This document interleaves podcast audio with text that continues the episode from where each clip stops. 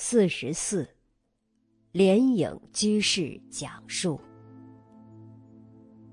后学在协会做义工有好些年头了，很幸运的有机会能亲近师傅上人，并亲闻目睹师之身教。此中所透出的庄严的慈悲之光。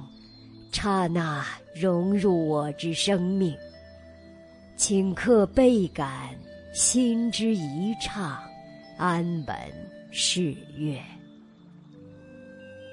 一记得有一年，师傅老人家还在尖沙咀讲经。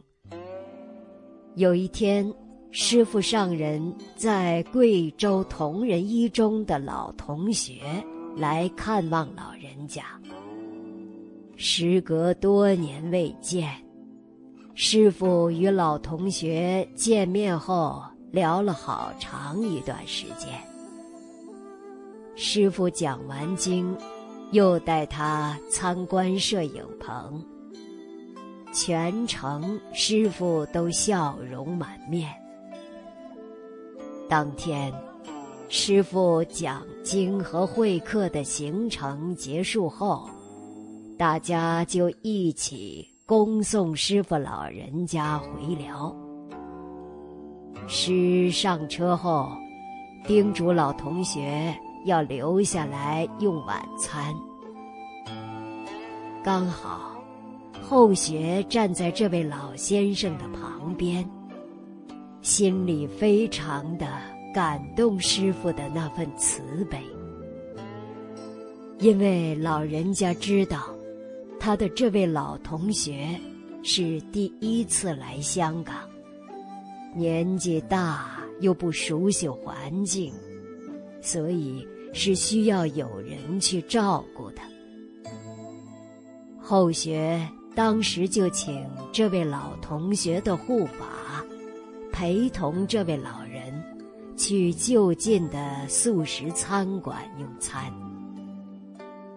当时，后学心想，把他拜托给其他的师兄照顾，也就圆满了，却没有师之深广的悲心，少了那份亲力亲为的践行。二这些年来，师傅老人家常到国外弘法，到欧洲、英国、巴黎等地弘法。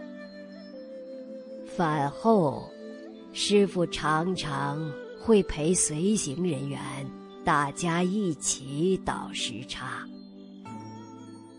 有一次倒时差，对后学的印象非常深。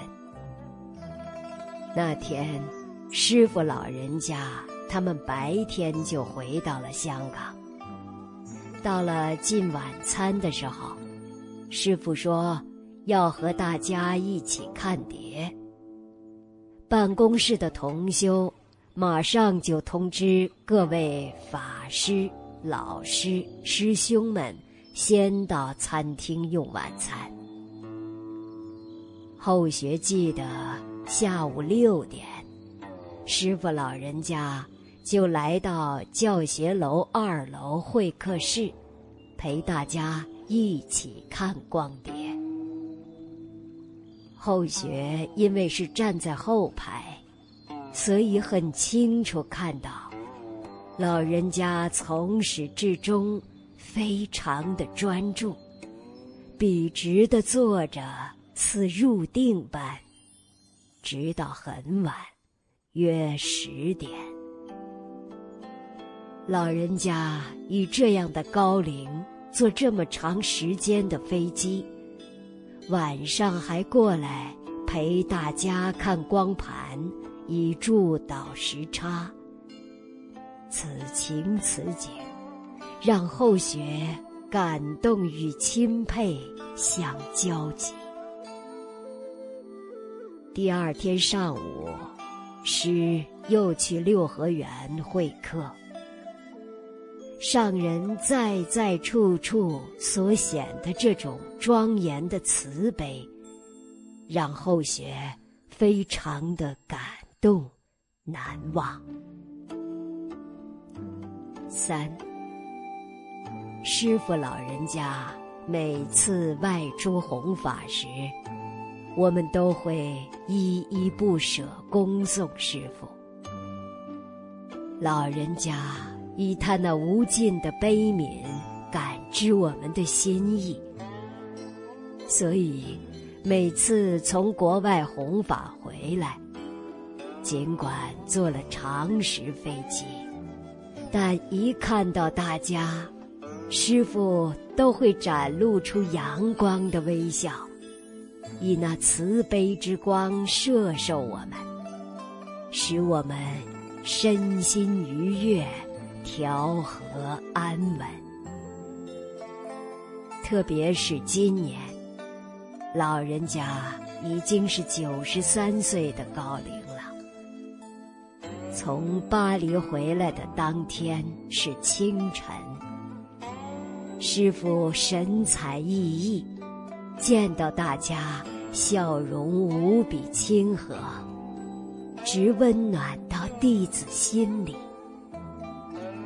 我们齐向师傅说：“欢迎师傅上人回家。”师傅回望说：“一会儿见。”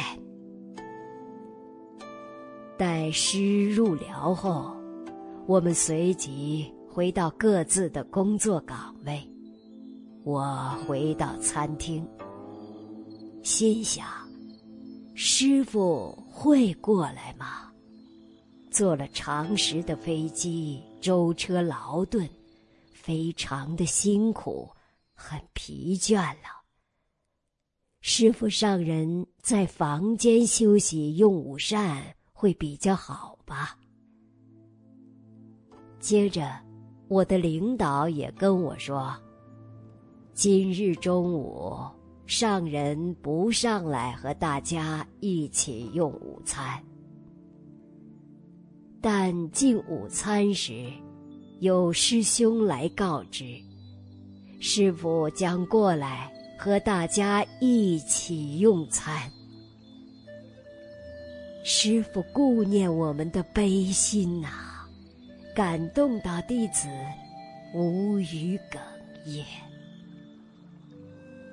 法宴间，师傅所散发出的慈祥的亲和，就是现在后学一起，仍潸然泪下。四，师傅宴宾时，老人家行过主客位，常常会帮客人。把椅子拉出，请客人就坐。每次看到这点，后学都很惭愧，常不能及时关心照顾客人就坐。还有，当师傅上人到餐厅来用午餐的时候，厨房。通常都会给师傅备一些水果，师傅就会问：“大家都有吗？”如客座无，师就将己的与众分享。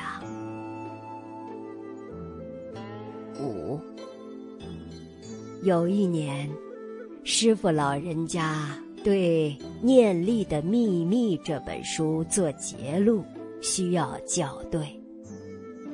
刚好后学应此缘和另一位师兄同事，一打开书本，看到师傅上人用红笔画的那些线条和标注的符号时，后学就惊讶道。简直不相信自己的眼睛，所见勾画的线条很直，其实与字齐平，注的符号大小均等，注字如书。一看到诗之圈注，所展现那份庄严的恭敬，顷刻就能摄受住你。后来，后学兼任图书馆的工作，在护理图书的过程中，看到多本诗层阅书籍，书里的圈注。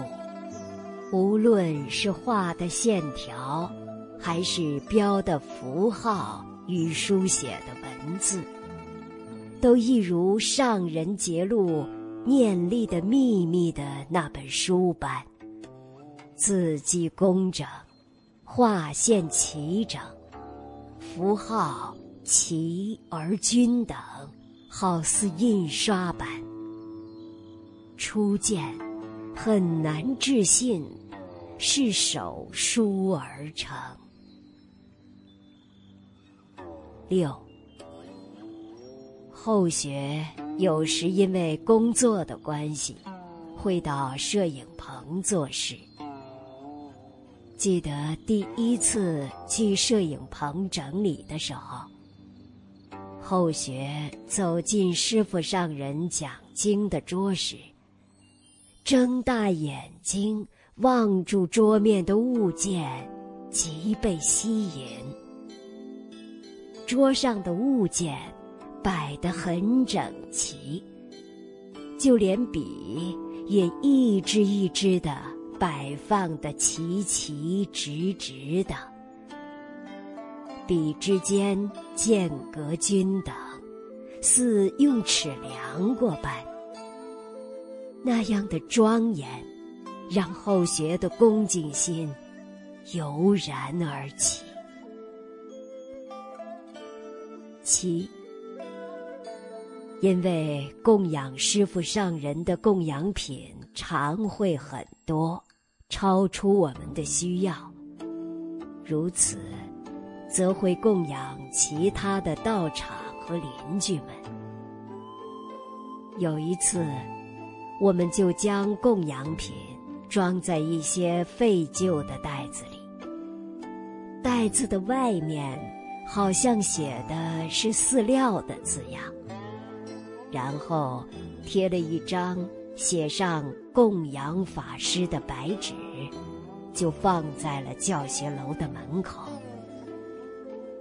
接连几天，师傅老人家经过时，都会停足细细看。后学呢，就跟在后面，不明其理。师傅怎么看了又看呢？后学就想，哪里没有做好呢？最终忍不住请教一位常随师傅的法师。法师慈悲的告知后学。用这样袋子装供养品去供养其他的法师，贴纸又很不庄严，这样是很不恭敬的。后学这才感受到，师父上人是以慈悲的方便教化弟子，让弟子去觉悟错处，但是。后学实在愚笨，领悟不到，还是要劳烦其他法师给后学解读。当后学认识到这个错误之后呢，马上动手去改正。先找了一些纸箱，整洁干净，将供养品入箱封好。并用列印好供养法师及署名协会供养的粉红贴纸，正正的贴在箱外，然后仍放在原处。师傅上人再经过时，看了看，就没有在此停足了。八，有一天中午的午餐结束后，后学就开始收整餐桌。看到师傅的桌面上，还有一张叠得很整齐的餐纸，看上去完全没有用过的感觉。后学就拿起来，轻轻地把它打开来看了一下，发现里面略有一丝丝用过的痕迹，不经意间。你会全然的无觉。面对师傅珍惜万物的礼敬心，后学惭愧万分。还有呢，就是师傅上人食用牛油果时，会用一个小勺子，慢慢缓缓的食用。留下的壳里没有点滴的剩余，干干净净的。师父上人所彰显出的广大悲云，遍一切，是弟子越来越柔和的初始。弟子言语难述。笔墨难书，毕生难忘。仅以此沧海一粟，略表寸心，供养师父上人各位仁者。